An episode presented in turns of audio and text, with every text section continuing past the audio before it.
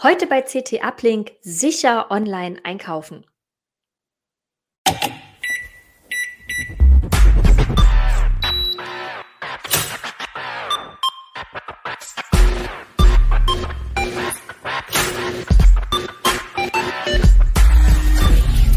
CT Uplink.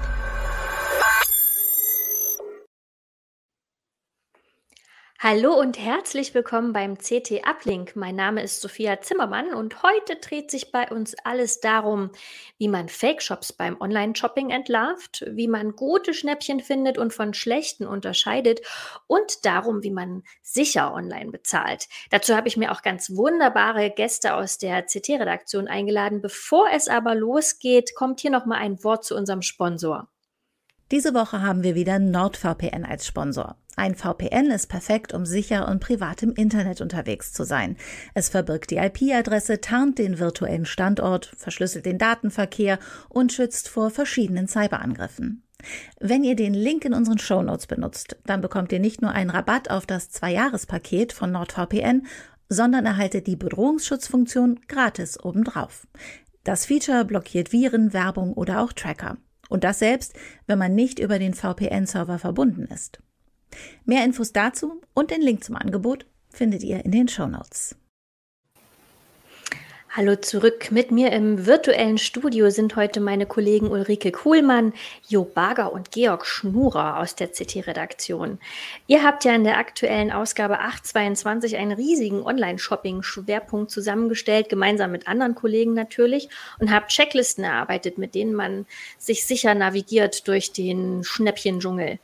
Ich würde sagen, stellt euch doch mal kurz vor und vielleicht sagt ihr auch, was für ein Online-Shopping-Typ ihr seid. Also ich bin ja der total konservative Typ. Ich kaufe Sachen, die ich kenne, bei Shops, die ich kenne. In der Regel. Es gibt Ausnahmen, aber dazu kommen wir ja vielleicht später noch. Ich würde sagen, wir fangen jetzt bei Ulrike an, gehen dann zu Jo und dann zum Schluss zu Georg. Okay, ich bin Ulrike Kuhlmann. Ich bin bei CT in der Hardware. Ähm, kaufe auch dafür zum Beispiel ein, manchmal. Also wenn wir so Kauftests machen, wo wir Geräte mal selber kaufen. Ähm, ansonsten ähm, bestelle ich häufiger bei Amazon. Ich denke, das machen ganz viele. Dann, wenn ich so Ersatzteile brauche oder so, die bestelle ich, wo auch immer ich sie bekomme. Also ne, je nachdem, das sind manchmal auch so ganz krude Shops. Also wo ich so na, ob das jetzt schlau ist. Oft rufe ich dann auch einfach mal an, das hilft ja auch. Ähm, dann natürlich Schnäppchen. Also wenn ich irgendwas neu brauche, keine Ahnung, meine In-Ears waren kaputt, da brauchte ich neue, da wollte ich jetzt auch nicht irgendwelche, sondern bestimmte, dann gucke ich ein bisschen, wo kriege ich die denn vielleicht günstig und so. Geschenke kaufe ich häufiger online und ich spende online und da ist mir, bin ich immer unsicher, welche Bezahlmethode da die richtige ist. Also oft greife ich dann zu PayPal, wenn es geht, aber manchmal geht es nicht. Ähm, ich glaube, die Bezahlmethoden machen mir eigentlich den meisten Kummer, weil ich mich da am wenigsten mit auskenne. Okay, mache ich weiter. Ich bin Jo Barger. Ich bin bei CT für Online-Themen aller Art zuständig, unter anderem halt auch für so Recherchethemen, Internetsuchen. Und ähm, ich kaufe schon eher gezielt ein oder so. Also wenn ich ein interessantes Produkt sehe, zum Beispiel in der CT oder von, von Freunden empfohlen kriege oder mir halt aber auch in Wolf recherchiert habe, um was Passendes zu finden, ähm, dann erst kaufe ich ein. Also wenn ich das Gefühl habe, mich gut über das Produkt informiert zu haben. Und ja, ich stehe, ich kaufe auch bei Amazon ein, versuche es aber zu vermeiden. Ich meine, die haben halt das, das, das größte Sortiment. Das ist halt das, das, äh, das Fatale, wenn man so will. Wenn man irgendwas äh, sucht, dann findet man es auch dort. Woanders muss man sich erst den passenden Shop suchen. Ähm, aber ähm, naja, äh, wie gesagt, ich versuche es halt äh, dann doch auch den, den, den, dem kleinen äh, Händler ein bisschen mal was, was Gutes zu tun. Nicht immer gelingt mir das. Ja, dann beschließe ich mal die kleine Vorstellungsrunde. Mein Name ist Georg Schnurer. Ich betreue unter anderem zusammen mit dem Kollegen Tim Gerber die Rubrik Vorsicht Kunde, habe insofern relativ viel Berührungspunkte mit Leuten, die auf Shops, auf Händler, auf Firmen reingefallen sind und bin insofern in vielerlei Hinsicht ein gebranntes Kind, wenn auch nicht selber persönlich gebrannt, sondern indirekt mitgebrannt mit den vielen Lesern, die sich bei mir und bei uns in der Rubrik Vorsicht Kunde gemeldet haben nichtsdestotrotz bin ich ein, ja, ich würde mal sagen, wirrer gemischter Shopping-Typ. Das heißt, ich kaufe eigentlich sehr gezielt bei ganz bestimmten Läden ein, die ich schon kenne, für Spezialprodukte meistens. Das ist viel aus dem Bereich Werkzeug. Ähm, ich recherchiere aber auch über Plattformen nach neuen Anbietern, vor allen Dingen, wenn es seltenere Produkte sind. Und ja, gelegentlich bin ich auch bei Amazon Kunde und ich bin aber auch durchaus Kunde bei Plattformen in Asien, AliExpress zum Beispiel, wenn es darum geht, spezielle Elektronikkomponenten zu kriegen, die man hier in Deutschland nur gegen Gold aufwiegen kann. Ähm, das führt mitunter zu ganz lustigen Effekten. Also ich hatte jetzt gerade wieder so, eine, so ein Erlebnis, da brauchte ich mal wieder Schrauben. Also ganz profane Dinge. Aber die waren halt dann im Internet irgendwie schweineteuer. Dann habe ich noch ein bisschen rumrecherchiert, habe festgestellt, hups, da ist ein Shop hier ganz in der Nähe. Kaufe ich es doch da. Und siehe da, das funktioniert auch. Also der Off-Online-Variante hat mich zum Offline-Shop gebracht, wo ich dann meine Schrauben tatsächlich günstiger gekriegt habe als bei jedem Online-Shop, den ich gesehen habe. Also sowas gibt es auch, macht aber Mühe, macht aber auch Spaß, gebe ich ganz ehrlich zu. Und ist auch ein bisschen besser für die Umwelt, oder? Wenn man nicht alles sich kommen lässt. Nein, ja, da muss man immer so, also die, die, diesen Umweltaspekt habe ich persönlich so eine sehr zwiegespaltene Sache, denn die Ware muss ja auch zum Händler vor Ort. Das heißt, ob ich jetzt wirklich unterm Strich Transport spare, das muss man sehr, sehr genau gucken. Es ist völlig klar, wenn ich ein Produkt jetzt aus Asien mir schicken lasse, was es hier in Deutschland zu einem ähnlichen Preis auch gibt, dann ist das eine ziemlich blödsinnige Idee. Erstens für meinen Geldbeutel, zweitens für meine Zeit und drittens natürlich für die Umwelt. Ähm, bei anderen Produkten, die halt allerweltsmäßig in den Läden vor Ort sind, klar, da lohnt sich das. Wenn ich aber bei meinem Laden vor Ort sowieso die Sachen erst bestellen muss, kann ich es auch gleich im Internet bestellen. Das ist dann ökologisch ungefähr der gleiche Fußabdruck, zumindest so nach meiner Einschätzung. Ja, eure ähm, Beispiele, die haben ja ziemlich äh, eindrucksvoll gezeigt, wie umfassend dieses Thema auch ist. Und ihr habt es ja auch in CT so umfassend beleuchtet. Ich muss ganz ehrlich gestehen, als ich es das erste Mal gesehen habe, habe ich gedacht, hm, Online-Shopping, das macht doch jeder ständig, immer, überall. Muss man da wirklich noch einen CT-Schwerpunkt draus machen? Wie seht ihr das? Also alles, was wir hier in dem Heft behandeln, hatten wir schon mal im Heft. Das haben wir alles schon mal irgendwo gehabt. Aber das ist dann halt auch die Redakteurssicht irgendwie, ja, hatten wir schon oder so. Wenn man das jetzt mal so kompakt zusammenstellt, wo man Dinge findet, ähm, was man beim Abwick bei der Abwicklung äh, im Auge haben muss, äh, wo man aufpassen muss, wenn man das mal so kompakt zusammenstellt, ähm, kriegt das nochmal eine neue Qualität, finde ich. Also ich glaube, wir haben alle auch dabei ein bisschen was gelernt in, in der, durch die Artikel der anderen Kollegen. Okay. Kannst du das bestätigen, Ulrike? Äh, ähm, Oder das denke ich, das denke ich auch. Also diese, hm, ich habe dann auch überlegt, ist es vielleicht doch zu profan? Weil ja, natürlich, jeder kauft online ein heute, also insbesondere ja seit den letzten zwei Jahren. Ähm, aber ich finde, es ist doch noch irgendwie eine ganze Menge Unsicherheit davon, damit, geht damit einher so. Also bei mir waren es halt ja sehr die Bezahlmethoden, bei denen ich unsicher bin. Ähm, ich finde auch dieses Phishing, das wird echt immer besser. Also wow. Auf was man für Seiten man heute gelockt wird oder was man für E-Mails kriegt, wo man so denkt, echt jetzt? Kann das sein? Also sagen wir mal, wir als jetzt CT-Leute haben da einen riesen Vorteil. Ich schicke dann irgendeinem Kollegen, der sich damit auskennt, die Mail und sage, sag mal, kann das sein? oder so, oder eine Webseite, ne? Und die sagen dann, nee, nee, und ist bekannt und mach mal nicht und so. Ähm, aber trotzdem, trotzdem macht mir häufig der Klick irgendwie Kummer, dass ich so denke, oh, hoffentlich geht das gut. Ja? Und ja. das, also von daher finde ich jetzt diese Zusammenstellung nochmal, wo, wo nochmal so ein Bewusstsein, worauf achte ich und so, finde ich schon hilfreich. Auch für Leute, die wie wir jetzt regelmäßig einkaufen online. Ja, ich kann das im Prinzip nur unterstützen. Also ich bezeichne mich selber jetzt mal als erfahrenen und gewieften Online-Shopper. Nichtsdestotrotz war, stand auch ich schon kurz vor, vor bei einem Fake-Shop einzukaufen. Bis dann irgendwann nochmal das Lämpchen da hinten angeht. Wir, wir haben ja alle so ein, so ein etwas komisches Gehirn. Wir, wir sind ja immer noch Sammler und Jäger vom Kopf her. Das heißt, wenn wir ein Schnäppchen sehen und das Gefühl haben, da kriegen wir jetzt ganz schnell was, dann müssen wir zuschlagen. Das ist genetisch hier irgendwo, ich weiß nicht, ob das vielleicht im Rückenmark verdrahtet ist, aber auf jeden Fall ganz weit unten. Und dann fällt das Schnäppchen mit dem Kopf. Und da denkt man sich, oh, das muss ich jetzt unbedingt haben. Und dann, der Finger ist kaum festzuhalten.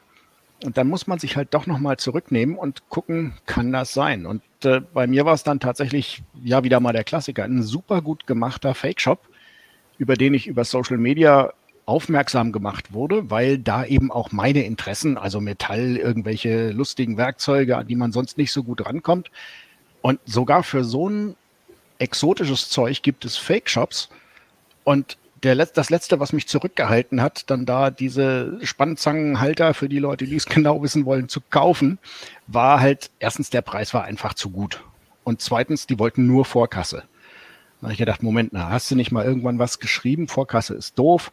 Dann habe ich mich zurückgehalten, habe nochmal recherchiert und habe dann gemerkt, hm, die Handelsregisternummer passt überhaupt nicht zu diesem Shop und äh, ja, es gibt so einen ähnlichen Shop in Deutschland, aber der hat ganz andere Preise und da gehört auch die Telefonnummer dazu, die sie da angegeben haben. Also ich hätte da auch anrufen können, ne? Und die hätten, also da hätte der echte Shop geantwortet. Aber der Fake-Shop war unterm Strich so gut, dass ich beinahe drauf reingefallen wäre, wenn das nicht mit der Vorkasse gewesen wäre. Okay, na gut. Bevor wir jetzt dann zu sehr ins Detail kommen, würde ich gerne noch mal einen Schritt zurückgehen, nämlich mit dem Anfang einer Schnäppchenjagd. Also äh, ich ähm, hatte das zum, zuletzt auch. Ich hatte äh, seit Jahren beobachte ich eigentlich schon einen Fernseher, der auch in verschiedenen Modellgenerationen seitdem in, äh, auf den Markt gekommen ist. Und ich habe gedacht, die 22er Modellgeneration, das ist jetzt meine. Und ähm, habe das natürlich über so ein Preisvergleichsportal gemacht ähm, und habe wirklich geduldig gewartet, gewartet, gewartet, bis der mir gepasst hat, der Preis, weil ich den eigentlich für einen ganz speziellen Anwendungszweck wollte und der mir zu teuer war dafür eigentlich, aber dann eben doch nicht mehr. Ich habe zugeschlagen mit Hilfe dieses Vergleichsportals und äh, mir schrillten auch kurz die Alarmglocken, denn es war irgendwie ein lokaler Händler in Berlin, von dem ich auch noch nie was gehört hatte. Aber ich habe mich trotzdem darauf eingelassen, weil ich gedacht habe, naja, das hat jetzt hier mir mein Pre Vergleichsportal aufgelistet, das wird schon passen. Ähm, ist, kann man das so sagen? Bin ich, ähm, also wie startet die Schnäppchenjagd mit den Preisvergleichsportalen, beziehungsweise bin ich da tatsächlich auf der sicheren Seite? Wie schätzt ihr das ein? Jo vielleicht? Ja, in den allermeisten Fällen würde ich sagen, ja. Also die meisten Preisvergleichsportale arbeiten ja längerfristig mit, mit Händlern zusammen. Also die Händler ähm, haben ein Interesse daran, länger mit diesen Preisvergleichsportalen zusammenzuarbeiten. Die wollen ja darüber ähm, Kunden akquirieren ähm, und idealerweise lang, längerfristige ähm, Beziehungen aufbauen. Deshalb ist es möglicherweise auch so, dass du dein Gerät halt bei so einem kleinen Händler gefunden hast. Also das, die machen das häufig, dass sie halt einzelne Geräte äh, besonders günstig ähm, anbieten, einfach um, um bekannt zu werden, um, um neue Kunden anzusprechen, die dann in Zukunft vielleicht dann bei Ihnen dann nochmal einkaufen. Ähm, ein bisschen anders ist das bei, bei Google Shopping. Bei Google Shopping reicht es im Grunde, wenn man ähm, ja so eine, eine, Art Anzeige aufgibt und dann, dann erscheint man da, dann wird man da gelistet. Ähm, da ist die Hürde geringer, dass man da mit einem Fake-Shop da, da reinkommt. Ähm, wir haben selber, wir haben einen größeren Test gemacht, jetzt nicht für diesen Schwerpunkt, sondern im Jahr 2020 da haben wir selber keinen Fake-Shop entdeckt in Google, Google Shopping, allerdings halt auch Angebote bei einem englischen Händler, äh, dass die, die aus internationalem Einkauf kamen, die auch sehr günstig waren, aber wo man dann halt andere Probleme hat, nämlich zum Beispiel halt äh, andere Gewährleistungspflichten, äh, Fristen. Ähm, also da muss man dann ein bisschen aufpassen. Aber im Großen und Ganzen bei den meisten ähm, Portalen, äh, Vergleichsportalen, sollte man eigentlich auf der sicheren Seite sein. Ähm, gilt das im Prinzip auch für alle Produkte oder haben, haben sich da Vergleichsportale vielleicht entwickelt, die so ein bisschen Spezialitäten haben? Ähm, also vielleicht bei, bei, bei manchen Elektronikprodukten beispielsweise besser sind als bei, was weiß ich, Waschmaschinen oder Kaffeemaschinen, wobei das sind ja eigentlich auch Elektronikprodukte, aber ihr wisst, was ich meine. Kann man ja, das sagen? auf jeden Fall, auf jeden Fall. Also die ähm, Shoppingportale haben unterschiedliche äh, Schwerpunkte. Ähm, zum Beispiel bei Elektro Produkten äh, ist Geiz halt sehr stark oder Schottenland gibt's auch, das, das Portal. Ich, ich, würde an dieser Stelle kurz mit erwähnen, dass Geizhals auch äh, wie CT zu Heise dazu gehört. Das ist ein Schwesterunternehmen. Ähm, andere Portale sind zum Beispiel besser bei ähm, Bekleidung.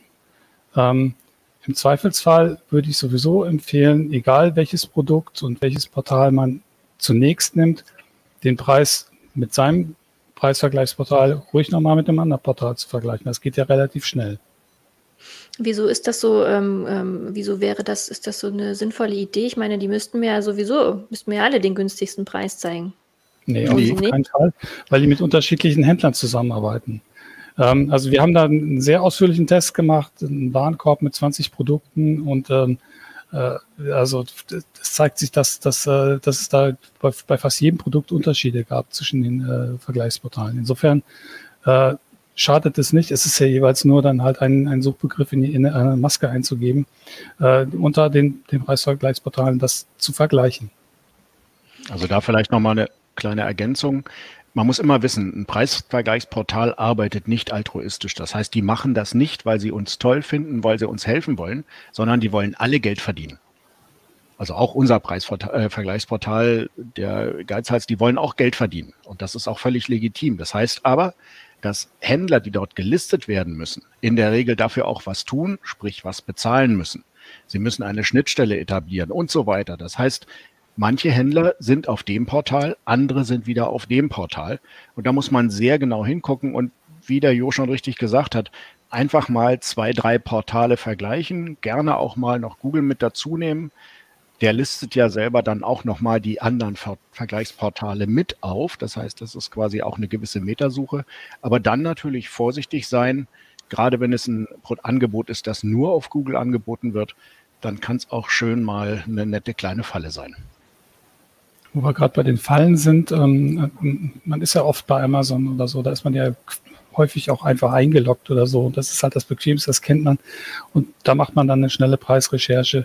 Aber in den seltensten Fällen hat man bei Amazon dann, oder in wenigen Fällen hat man bei Amazon das günstigste Angebot. Weil die Amazon-Angebote werden dann auch wieder bei den Preisvergleichsportalen gelistet und im Zweifelsfall haben die möglicherweise noch was günstigeres. Überhaupt muss man aufpassen, je nach Preisvergleichsportal, ob die Trefferlisten ordentlich nach Preis, nach absteigend sortiert sind. Das sind sie nämlich nicht unbedingt per Default. Da muss man drauf achten, da muss man das richtige Knöpfchen drücken, damit die Preise ordentlich sortiert werden. Okay, und dann gibt's ja noch die spezielle Form dieser Vergleichsportale. Das sind dann diese sogenannten Schnäppchenportale, die sich auf bestimmte Produktgruppen auch teils spezialisiert haben. Ne? Die, äh, die müssten ja aber eigentlich genau äh, abgecheckt haben, mit wem sie sich da quasi einlassen. Ist man, äh, wie beurteilt ihr diese Schnäppchenportale? Naja, das sind keine Vergleichsportale in dem Sinne. Mhm. Also äh, Georg sagte ja vorhin ganz schön, irgendwie, es gibt Jäger und Sammler. Ne? Und das eine ist halt die, die Vergleichsportale, da gehe ich hin, ähm, wenn ich genau weiß, welches Produkt ich kaufen will. Und bei den Schnäppchenportalen, da gehe ich eher hin, wenn ich einfach Bock drauf habe, irgendwie einen guten Preis zu machen oder so. Also wenn ich nicht ein konkretes Produkt suche, sondern weiß ich, einfach ein bisschen auf der Jagd bin. Also das ist, ist ja auch einfach so, es gibt einem so einen Kick, einen guten Preis zu machen. Ne? Und die sind halt also drauf spezialisiert. Ich nenne mal zwei Namen, My Deals mit Z hinten oder Deal Doctor. Die sind halt äh, drauf spezialisiert, Produkte zu finden, die für einen bestimmten Zeitraum äh, sehr stark herabgesetzt sind oder die jetzt vor kurzem halt äh, sehr stark äh, vergünstigt worden sind. Ähm, da arbeiten mitunter Redaktionen oder es ist eine Community, die da am Start ist, die sich da gegenseitig Empfehlungen gibt. Ja, und äh, da findet man Dinge, die günstig sind. Aber natürlich nicht unbedingt, wenn man was, was Bestimmtes sucht, nicht unbedingt das Produkt der Wahl. Okay, jetzt gehen wir vielleicht einfach mal davon aus, ich habe jetzt über, was weiß ich, über ein Vergleichsportal, über Social Media, was auch immer, am Ende ähm, ein unglaublich günstiges Angebot bei so einem Shop, äh, bei einem Shop ähm, gefunden. Ähm, wie finde ich jetzt raus, ähm, ob das tatsächlich ein seriöser Shop ist oder ein unseriöser Shop ist? Was sind so die ich sag mal, die, die absoluten Merkmale und wo alle Alarmsignale hochgehen müssen. Ähm, vielleicht Ulrike? Oh, ich glaube, das kann Georg besser. Mit Fake-Shops kennt er sich sehr gut aus. Das übergeht man gerne. ja, gut. Also das Einfachste ist immer äh, die, die Schlag das Gehirn einschalten. Und äh, wenn ein Angebot zu gut ist, als dass man, als dass es wahr sein könnte, dann ist es das meistens auch nicht. Wenn ich also meinen großen Superfernseher fürs Wohnzimmer überall für 2600 Euro finde und bei diesem einen Shop, da kostet er nur 2000 Euro. Dann kann das mal sein. Ja, wenn man ganz viel Glück hat, kann das mal sein, aber dann hat das Ding meistens Eigenschaften, wenn es also ein realer Shop ist. Äh, da wäre ich also schon mal vorsichtig. Wie also, meinst du, das hat Eigenschaften? Ähm, da kommen wir jetzt, lass uns erstmal bei den Fake-Shops okay. Sein. Also klar, es kann ein Fake-Shop sein. Oder gehen wir damit Ulrike nicht so stark zuckt, äh, geben, sagen wir dieser 2600 Fernseher. Euro. Der war gerade im Angebot. Ja, der ist aber jetzt für 1000 Euro zu haben. Und äh, spätestens okay. jetzt ist das mit dem Angebot leider raus, weil unterhalb der Gestehungskosten verkauft eigentlich kein vernünftiger Händler. Dann ist er nämlich kein Händler, sondern ein Dummkopf. Ähm, also, wenn ich so ein super Angebot habe, dann ist der nächste Schritt zu gucken, was für Verkaufs, äh, was für Bezahlmethoden habe ich dort? Gibt es dort nur Vorkasse? Danke, tschüss, Wiedersehen, hier kaufe ich nicht ein. Das muss der, das muss ein Reflex werden weil das eigentlich ein ganz deutliches Zeichen ist, dass die mein Geld haben wollen. Man muss einfach wissen, wenn ich was per Vorkasse überwiesen habe, ist das Geld weg. Die Chancen, das wiederzukriegen, sind gleich null. Ganz besonders schlimm ist es natürlich, wenn die IBAN, auf die ich das überweise, nicht mit DE beginnt, weil dann ist es Geld im Ausland. Aber selbst wenn das eine DE-IBAN ist, also die Fake-Shops unterhalten Cash-Moolies, also das sind Leute, die nichts anderes tun, als sie, die glauben, sie machen eine Finanzdienstleistung, indem sie Geld weiterreichen.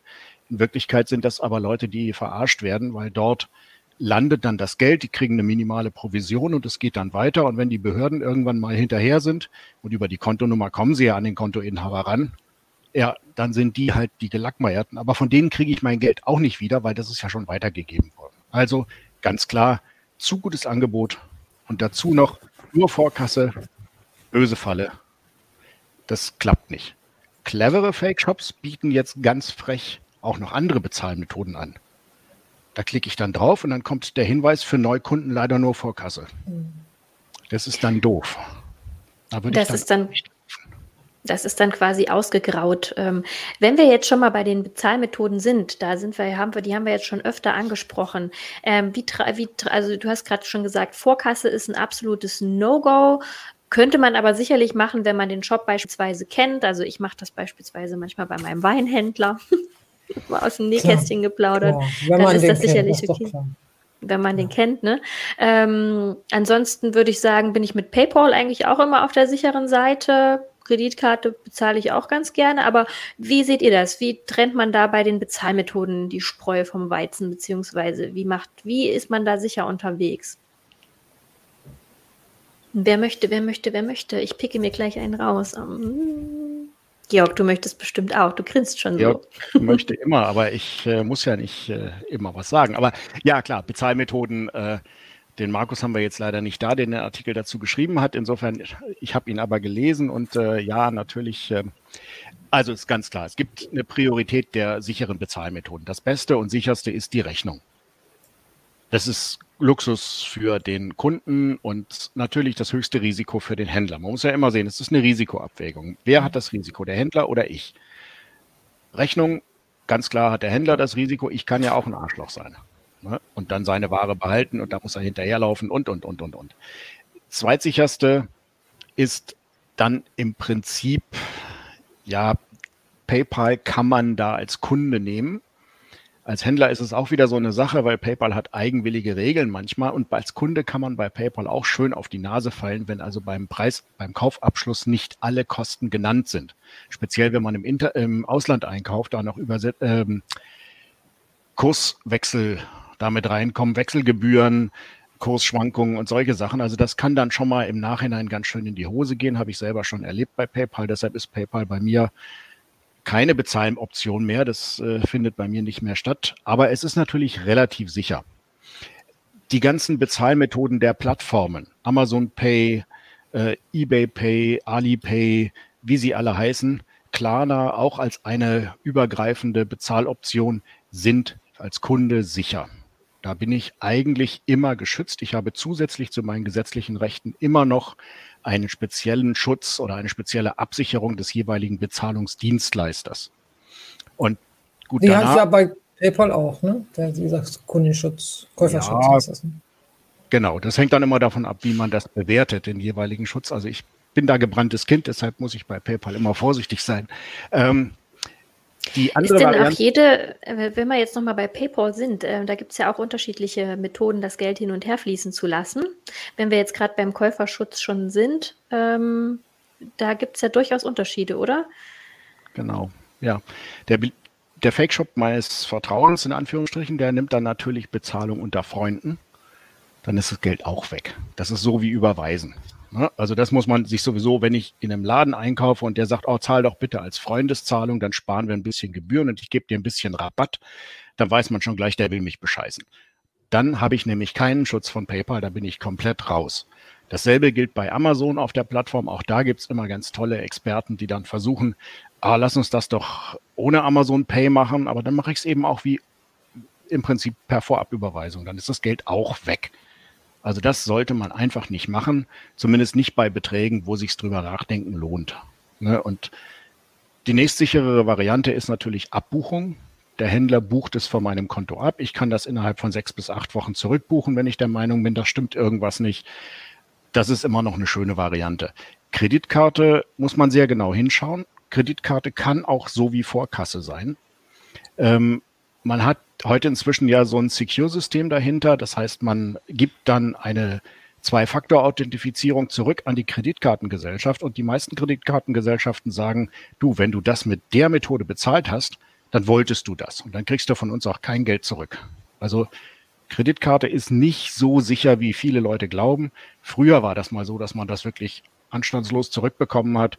Inzwischen stellen die sich ganz schön drauf äh, ganz schön an, weil sich eben auch die Fake-Shops und die Betrüger darauf eingestellt haben, dass man per Kreditkarte eben schön Geld abzocken kann. Oh, und klar, unsicher hatten wir schon Vorkasse. Von mir kriegt auch nur der Händler meines Vertrauens Vorkasse. Das sind ganz, ganz wenig Läden. Aber die kenne ich auch schon ganz lange. Okay, also für uns äh, am bequemsten ist die Rechnung, aber wahrscheinlich am unwahrscheinlich, also wird immer unwahrscheinlicher online. Aber ähm, bei Pay PayPal ist man auch auf der sicheren Seite, aber eben nicht immer. Man muss ganz genau hingucken, was man da macht. Ich würde sagen, bevor wir jetzt weitermachen mit äh, der Schnäppchenjagd online, ähm, hören wir noch mal kurz ein Wort von unserem Sponsor. Zu unserem Diese Woche haben wir wieder NordVPN als Sponsor. Ein VPN ist perfekt, um sicher und privat im Internet unterwegs zu sein. Es verbirgt die IP-Adresse, tarnt den virtuellen Standort, verschlüsselt den Datenverkehr und schützt vor verschiedenen Cyberangriffen. Wenn ihr den Link in unseren Shownotes benutzt, dann bekommt ihr nicht nur einen Rabatt auf das Zwei-Jahres-Paket von NordVPN, sondern erhaltet die Bedrohungsschutzfunktion gratis obendrauf. Das Feature blockiert Viren, Werbung oder auch Tracker. Und das selbst, wenn man nicht über den VPN-Server verbunden ist. Mehr Infos dazu und den Link zum Angebot findet ihr in den Show Notes. Ja, da sind wir wieder. Ähm, wir waren bei den Fake-Shops stehen geblieben und wie man ähm, die ähm, identifizieren kann. Ähm, was sind äh, so immer so gängige ähm, Methoden und mit denen man Fake-Shops äh, identifizieren kann, sind ja auch, ist ja auch das Impressum. Ähm, also wie, oder ist das ja. auch schon eine veraltete? Funktioniert heute nicht mehr so. Und die, das ist so ein bisschen wie bei den Phishing-Mails. Die sind inzwischen so gut. Also bei so einem Impressum, das kann ich auch einfach kopieren, ein paar Details ändern und dann habe ich ein eigenes. Also da kann man sich heute, glaube ich, nicht mehr drauf verlassen, oder? Georg? Ja, also das, man muss leider anerkennen, dass die Betreiber und Installierer von Fake-Shops einfach besser geworden sind. Die haben auch dazugelernt und meistens kopieren die komplette Shops von anderen Händlern. Die nehmen sich irgendeinen seriösen Shop, und das wird komplett kopiert. Dann werden die Preise angepasst und es wird natürlich die Bezahlmethode so umgelenkt, dass sie nur noch per Vorkasse geht und auf das eigene Konto oder auf irgendwelche Kontos von irgendwelchen Geldmulis. Äh, da kann man sich nicht mehr drauf verlassen. Heutzutage ist es, äh, also früher war es einfach, Impressum gucken, da steht Schwachsinn drin, Handelsregisternummer angucken, checken, zu wem gehört die? Das kann ich über die Handelsregister Auskunft machen. Ich kann auch eine Google-Suche danach starten. Aber die übernehmen heutzutage einfach quasi diese Daten von einem Shop, nennen sich selber sehr ähnlich wie diesen Shop und dann denken ganz viele auch, das ist der doch. Auch die Telefonnummer mal eben anrufen, hatte ich ja eingangs schon gesagt, das haben die inzwischen auch raus. Da kommt halt die Originalnummer des original kopierten Shops und natürlich äh, wird man da jemand erreichen und alles super. Aber bestellen tut man dann, wenn man Pech hat, doch im Fake-Shop. Also da hat man ja im Prinzip auch keine gar keine Möglichkeiten oder welche Möglichkeiten hat man denn? Also, also ich glaube in Menschenverstand sozusagen. Ja, ich glaube so dieses, da gibt es natürlich ganz ausgefeilte Methoden, so ein Handelsregistereintrag nachgucken und so. Das finde ich alles schon ganz schön aufwendig dafür, dass ich vielleicht irgendwas für 100 Euro kaufen will. Aber ich denke mal, so, so bestimmte Sachen wie die Bezahlmethoden, ähm, passt das ungefähr mit den Preisen und tatsächlich die Empfehlung, google doch mal bitte kurz den Shop da finden sich oft dann schon, also in Kombination mit dem Schlagwort Fake Shops oder so, dann finden sich oft schon Hinweise darauf, weil andere die Erfahrung schon gemacht haben. Und dann kommen, erscheinen als Treffer dann eben auf keinen Fall da bestellen oder so. Also das ist, glaube ich, so das Einfachste. Ne? Die Bezahlmethode und dieses mal kurz nachgoogeln. Ich glaube, beides ist noch zu handeln, auch für ein 100-Euro-Gerät. Also. Ja, was sich auch immer lohnt an der Stelle ist einfach mal gucken, es gibt äh, Bewertungsplattformen, eine ganze Reihe im Internet mhm. und da einfach mal gucken, äh, taucht der Shop da schon auf und ob, wenn er da auftaucht, dann ist er auch meistens schon als Fake-Shop identifiziert mhm. und dann hat man schon die Warnung und weiß, okay, da besser mal nicht einkaufen. Okay. Apropos Bewertung, das fand ich übrigens interessant, dass sich, Entschuldigung, die Le meisten Leute orientieren sich daran, was die anderen Kunden bewerten. Da muss man ja auch ziemlich aufpassen, weil das ist ja auch sehr leicht. Also das gibt es ja, man kann ja gegen Geld Sachen bewerten und bewerten lassen. Und also da war ich ein bisschen erstaunt, dass irgendwie über 50 Prozent der Leute sich diese Kundenbewertung angucken, wo ich immer so denke, da gucke ich gar nicht hin, weil das glaube ich sowieso nicht. Na, ich kann das schon tatsächlich nachvollziehen. Also ist für mich auch immer sehr wichtig. Aber ich werde dann immer ähm, sehr skeptisch, wenn da irgendwelche äh, Produkte gratis zur Verfügung gestellt oder irgendwelche Sponsored-Sachen dabei stehen. Mhm. Ähm, welche Alarmglocken sollten dann noch schrillen? Oder wann sollte man noch skeptisch werden? Jo, kannst du das vielleicht sagen? Ja, also wenn, wenn ähm, auffällig viele sehr gute Bewertungen sind, ähnlich klingende Bewertungen, äh, ähm, oder auch äh, sehr viele sehr schlechte Bewertungen. Das gibt's ja auch, dass ein Konkurrent äh, ein Produkt äh, ja des Konkurrenten halt madig machen will. Ne? Ähm, mhm. Im Zweifelsfall kann es ratsam sein, die, die, die besten Bewertungen, die schlechtesten Bewertungen außen vor zu lassen und sich den Rest vorzunehmen. Und dann gibt es natürlich äh, noch so Hilfestellungen wie verifizierter Kauf. Ne? Das machen ja einige Händler, dass sie sagen, dieser, dieser Kunde hat dieses Produkt tatsächlich hier gekauft. Das haben wir hier nachvollzogen.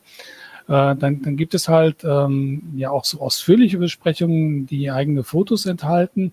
Also da geht es dann schon so ins Detail, ähm, dass ich dem dann schon geneigt bin zu vertrauen. Ne? Also normalerweise sind diese gekauften Bewertungen, das ist ja auch ein Geschäft für die Leute, die dann halt so Fake-Bewertungen machen, die wollen dann möglichst schnell viele Bewertungen absetzen in kurzer Zeit. Das sind dann Textbausteine.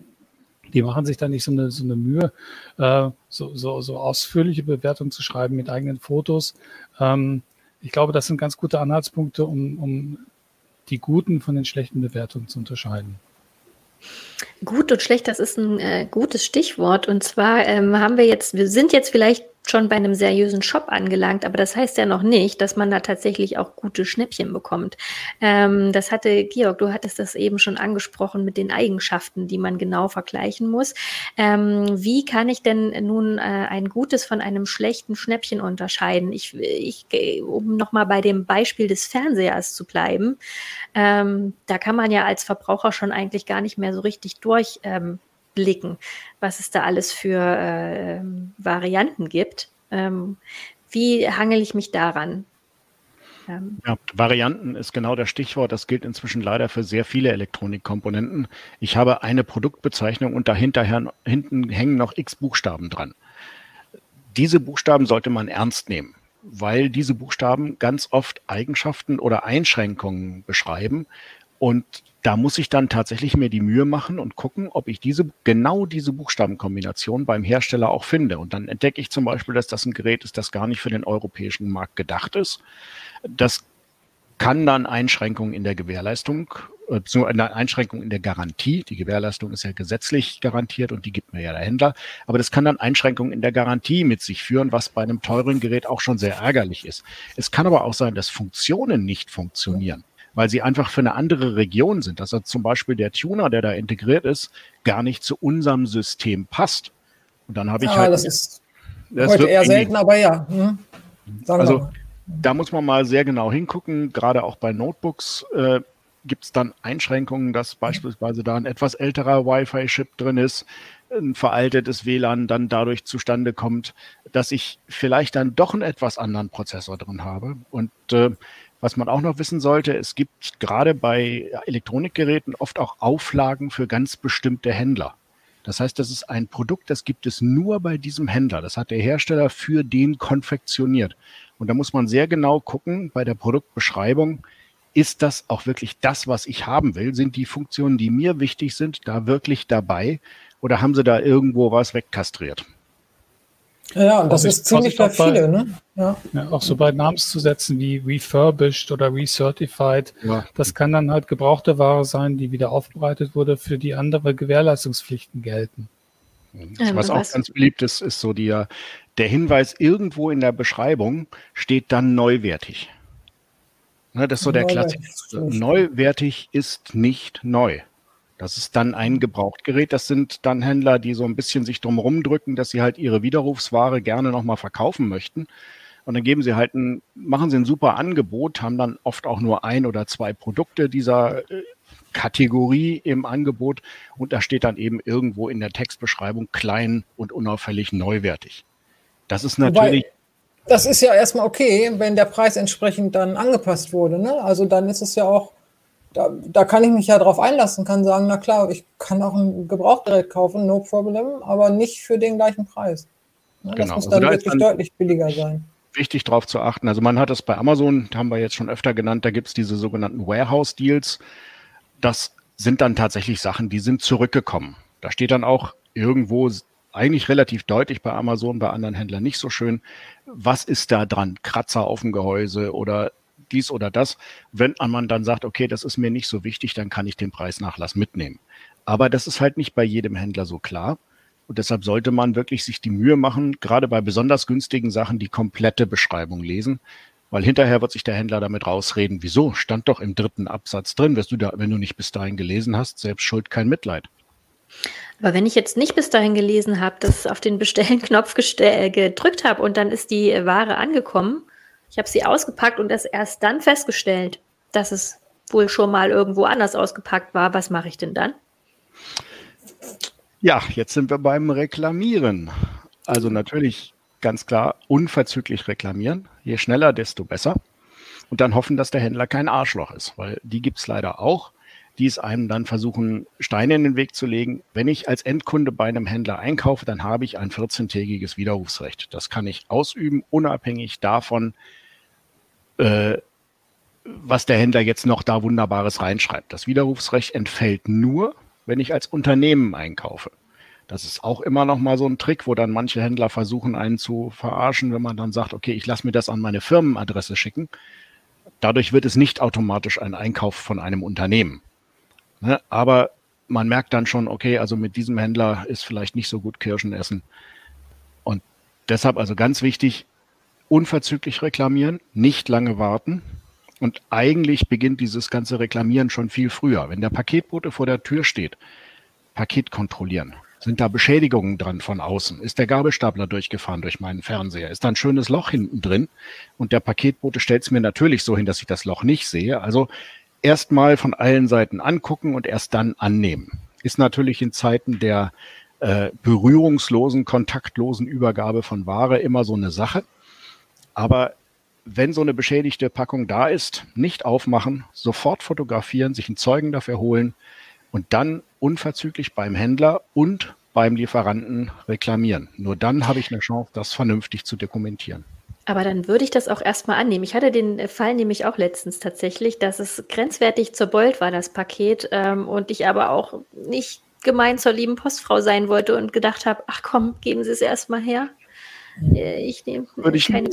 Naja, auf der anderen Seite ähm, ist es ja so, rechtlich ist es so, ich muss mich mit dem blöden Paketdienst nicht auseinandersetzen. Das muss der äh, Versender machen sozusagen, also der Händler, der mir das verkauft hat. Das finde ich ja genau die Situation, Sophia, ne? Das, ich möchte mich gar nicht mit den Leuten da vor Ort anlegen. Die haben ja schon 100 weitere Pakete im Wagen, die sie noch ausliefern müssen. Das heißt, ich kann das ruhig annehmen und schicke es dann einfach zurück und äh, reklamiere das halt beim Händler. Und auch das Zurücksenden muss ich nicht bezahlen. Da gibt es natürlich Haken, ja, wenn es dann aus China kommt, dann wird es teuer. Aber ja, so aber nicht nur da. Also, äh, sorry, wenn ich da so reingrätsche, aber ähm, genau das ist ein Punkt, wo es dann immer wieder Streit gibt. Ähm, ja, Sie haben die beschädigte Ware angenommen damit sind Sie in der Pflicht, wird der Händler sagen. Und jetzt muss ja, ich erstmal gegen ja ihn sagen. argumentieren. Naja, im Zweifelsfalle bin ich es, der klagen muss. Die Situation, wenn ich das Paket gar nicht erst annehme, weil da eine deutliche Beschädigung von außen ist, mhm. bin ich raus aus der Nummer. Es ist dann auch nicht mehr die Frage, wer das Paket beschädigt hat. Mhm. Das ist ja die nächste Masche, die wir bei einigen Händlern ja. der Vorsichtkunde auch schon oft erlebt haben. Ja, nee, das haben Sie ja kaputt gemacht. Mhm. Ne? Also ich meine, ich bin da nicht mit dem Gabelstapler durchgefahren, das waren Sie. Ne? Und äh, dann beweise mal, dass man es nicht war. Das ist immer schwierig zu beweisen, dass man irgendwas nicht Ja, ja. Deswegen ja der Hinweis ist, auf Zeugen. Ne? Ja, also meine Strategie an der Stelle ist immer. Jo, hat er, wollte auch was sagen. Ich wollte noch eine kurze Sache einwerfen. Wir reden jetzt bisher die ganze Zeit nur bei, bei, von, von Käufen bei Händlern. Ne? Also wenn ich zum Beispiel auf der eBay-Plattform die man ja auch, mhm. auch mitunter zum Preisvergleich heranzieht. Äh, wenn ich da was günstig schieße und das ist von privat, dann gelten ja ganz andere Bedingungen. Also da habe ich zum Beispiel nicht das Widerrufsrecht. Äh, ähm, Georg, widersprech mir, wenn ich, wenn ich dummes Zeug rede. Du kennst dich da, glaube ich, besser mit aus. Aber ich glaube, wenn ich von privat kaufe, ist das eine ganz andere Baustelle.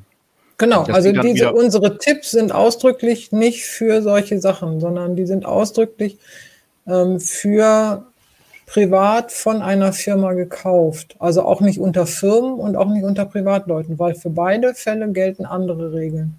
Hier geht es wirklich darum, ich habe was im Internet bestellt, bei irgendeinem Händler, beim Verkäufer und lass mir das schicken. So. Also da, da muss man wirklich aufpassen, das, das, das sind ganz andere Sachen. Also da steht ja oft auch schon bei eBay hier, äh, aber auf eigene Gefahr und so. Da weiß man das, kann man sich darauf einlassen oder nicht. Okay, Georg, du hattest gerade noch gesagt, wenn das Paket aus China kommt, dann kann es teuer werden, wenn man äh, es erstmal annimmt und dann zurückschickt. Das kann man sich natürlich erklären. Aber welche, ähm, welche Tipps würdest du denn dann geben, wenn man quasi doch das beliebte oder die geliebten Schrauben oder was es auch immer war, dann doch nur bei AliExpress findet oder bei einem anderen, ähm, ja, was weiß ich, Shop? Also da ist man auf Gedeih und Verderb dem jeweiligen Shopsystem ausgeliefert. Das ist AliExpress kann man jetzt fast schon unter die besseren äh, nennen. Es gibt auch andere Plattformen, die ich jetzt mal lieber nicht nennen möchte, äh, die so Schutz, Schutzsysteme nicht haben. Dort kann ich immerhin noch einen Streit vom Zaum brechen und die Plattform kümmert sich darum. Meine Erfahrung ist, dass das in der Regel recht gut ausgeht, wenn die Ware nicht zu teuer ist. Das heißt, wenn ich alles habe, was deutlich unter 100 Euro ist, dann findet man in der Regel mit Hilfe der Plattform schnell eine Methode, sich mit dem Händler zu einigen. Sei es darum, dass man das Zeug einfach äh, entsorgt und das Geld zurückkriegt oder dass man einen signifikanten Preisnachlass bekommt. Wenn es teurer wird, ist leider die Regel, dass die Händler darauf bestehen und auch die Plattform sie darin unterstützt, dass die Ware zurück muss.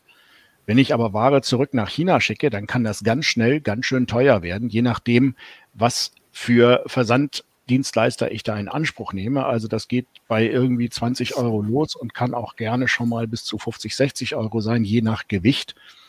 Ähm, und dann ist es halt ärgerlich. Deshalb ist halt auch meine Strategie, ich kaufe schwere, teure Sachen in der Regel nicht in Asien, außer ich kenne den Händler.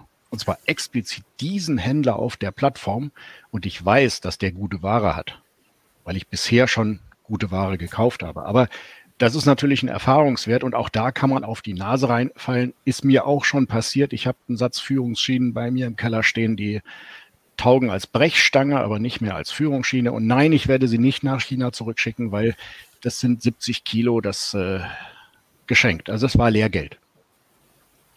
Ja, okay. Für mich klingt das so, als ob ähm, Online-Shopping tatsächlich eigentlich prinzipiell eine sichere Sache ist, wenn man den Menschenverstand einschaltet ähm, und ähm, mit einem gewissen Bauchgefühl, also sich auf sein Bauchgefühl so ein bisschen verlässt. Wer, ich fände es schön, wenn jeder vielleicht von euch noch so ein, zwei Tipps hätte. Ähm, Checks, wie eure Checklisten, wie, wie ihr sie im Heft aufgebaut habt. Vielleicht ähm, könnten wir damit die Sendung abschließen. Ähm, ich fange mal mit dir an, Jo. Was sind so deine goldenen Online-Shopping-Tipps zum sicher Einkaufen? Ja, es gibt ja so eine, so eine ganze Reihe von, von sogenannten Dark Patterns, ne, mit denen die Händler versuchen, einen unter Druck zu setzen. Ne? Also zum Beispiel ähm, nur für bestimmte Zeit oder äh, was weiß ich, äh, sechs Leute gucken sich dieses Produkt jetzt gerade auch an. Ähm, lasst euch nicht unter Druck setzen. Also so viel Zeit, äh, das Produkt mal mit einer äh, Preisrecherche nochmal zu abzuchecken, sollte auf jeden Fall sein. Sehr gut, Ulrike. Also ich würde denken, dass es sehr viel hilft, wenn man ähm, kritisch mit sich selber ist. Bin ich jetzt einfach nur auf dieses Schnäppchen raus und will auf Gedeih und Verderb was Günstiges kaufen oder was mache ich da jetzt gerade? Und weil dann ist die Gefahr so groß, dass man irgendwas kauft, was auch bei einem Händler kauft, der so vielleicht nicht ganz so seriös ist. Ähm, und tatsächlich auf diese sehr, sehr sicheren Anzeichen wie Vorkasse oder so. Also das ist, glaube ich, also das hat mich schon vor manchen Einkäufen bewahrt, wenn eben am Ende da hieß, äh, dann krieg, kriegte ich eine Mail, da steht dann drin, ja, wenn Sie jetzt bezahlen und dann ist doch alles gut und so, wo ich dachte, genau. Also ähm, ich glaube zwar an das Gute im Menschen, aber an der Stelle hat so seine Grenzen. Und ich glaube, das hilft. Also wenn man so ein bisschen ja, wie Georg immer so schön sagt, den Verstand einschaltet. Also kann das sein? Ist das nicht vielleicht auch ein bisschen kritisch hier? Und bin ich jetzt einfach nur so scharf auf dieses Produkt, weil das so günstig ist? Ähm, ich glaube, wenn man das beachtet, dann geht es und ähm, tatsächlich vor dem Einkauf, vor dem Klick auf, kaufe ich jetzt und bezahle ich jetzt, kurz überlegen. Ist hier jetzt alles in Ordnung gewesen? Und Georg, als größter, also ja, das ist okay. Georg, als größter Optimist dieser Runde, was sagst du dazu noch? ja, gut, also äh, größter Optimist in dieser Runde, wie soll ich sagen? Ähm, also meine Grundregel ist, du sollst nicht blöd klicken. Also äh, einfach mal nachdenken. Brain 1.0 benutzen und nicht nur 0.7, sondern schon die aktuelle Version, die einem mitgegeben wurde. Und dann eben klar solche Sachen wie, das ist zu schön, um wahr zu sein, dann ist es nicht wahr. Und das gibt's nur per Vorkasse dann gibt's das einfach nicht. Das sind so meine Grundregeln und ansonsten alle anderen Sachen, nur Sachen kaufen, wo es nicht weh tut, wenn das Geld weg ist. Wenn man sich also auf Risiken einlässt, beispielsweise beim Kauf im Ausland. Das muss jetzt nicht unbedingt Asien sein, das kann auch gerne mal England sein. Auch England ist EU-Ausland, auch da gelten unsere ganzen wunderbaren Rechte nicht. Also aufpassen oder wie der Hesse sagt, aufpasse. Aufpasse. Das war sehr lehrreich für mich. Vielen Dank, ihr drei. Es hat mir auch sehr viel Spaß gemacht mit euch und ich werde mir einiges beherzigen, wenn ich mal wieder irgendwelche Bauteile für irgendwelche Wasserpumpen und irgendwelche Röhrenradios im Internet besorgen muss für meinen Schwiegervater. Dann äh, habe ich manchmal zwar keine Chance, aber äh, ich habe wenigstens einmal drüber nachgedacht. Wer es jetzt noch genauer wissen will, der kann natürlich auch in die äh, CT 822 direkt reingucken. Die müsste jetzt, sobald äh, dieser Podcast erscheint, eigentlich auch ähm, im Kiosk äh, liegen ähm, oder ähm, überall anders verfügbar sein. Ähm, natürlich sind da auch noch viele ganz viele andere coole Artikel drin. Also ich muss ja gestehen, ich freue mich, auch wenn das jetzt ein bisschen abgedroschen klingt, auf den äh, Wisch-Staubsauger-Roboter, den ihr getestet habt, der sich selbst reinigt. Ich habe das leider, habe den Artikel leider noch nicht gelesen, weil ich noch nicht äh, in die, ja, weil ich das Heft noch nicht in den Händen gehalten habe. Ähm, denn mein Roomba äh, gibt nach sieben Jahren Dauernutzung mit Haustieren und Kleinkind jetzt langsam segnet er das Zeitliche und ich würde da gerne aufrüsten. Ähm, habt ihr vielleicht noch einen Artikel oder eine Strecke, die ihr sagt, ach, das hat mir in dem Heft ganz gut gefallen, da sollte man mal reinlesen unbedingt. Vielleicht habt ihr noch einen eigenen anderen Artikel gehabt. Mm. Georg?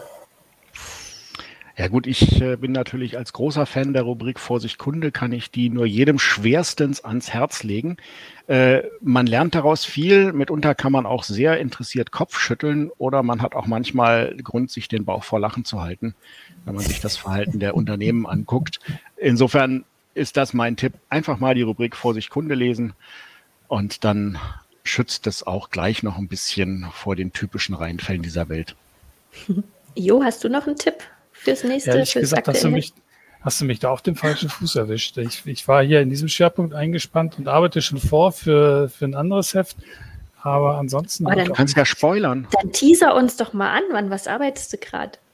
Da geht es um das, das Thema, ähm, was, was äh, die Newsvielfalt mit uns macht. Ähm, äh, so, so Dinge wie äh, Fear of Missing Out, Doomscrolling, Fake News und was man selber dagegen machen kann. Also wie man selber so ein bisschen die Algorithmen der, der, der, der Social Media Plattformen austrickst ähm, und wie man sich selber ja eine gesündere Newskost zusammenstellt. Kommt oh. in der 10. Das ist cool. Das ist dann aber erst in vier Wochen, ne? Ja. Ja, sehr cool. Ja, Ulrike, möchtest du dem noch was hinzufügen? Ich habe, ähm, oder ich habe ihn noch nicht komplett gelesen. Ich habe ihn angelesen, einen Artikel über diesen Moja-Fahrdienst, den es ja von VW, den es auch in Hannover gibt. Das interessiert, also da geht es darum, wie die mit KI die Routen berechnen und möglichst optimal und hast du nicht gesehen. Und das interessiert mich deswegen, weil ich Moja total blöd finde. Ich finde das überhaupt keine Lösung für den öffentlichen Nahverkehr und oder Alternativen oder irgendwas. Und aber weil das ja so ein bisschen so naja, auch von oben herab. Ich finde es halt blöd, ne? Ähm, würde ich eben oder lese ich dann gerne, was steckt denn da noch genauer hinter, um das wirklich auch beurteilen zu können. Ich, ja, das ist, glaube ich, so mein, den Artikel, den ich als erstes lesen werde. Ja, sehr coole Empfehlung für Lesestoff und sehr coole Spoiler für in vier Wochen. Ich freue mich da auch schon drauf, Jo. Das klingt echt spannend.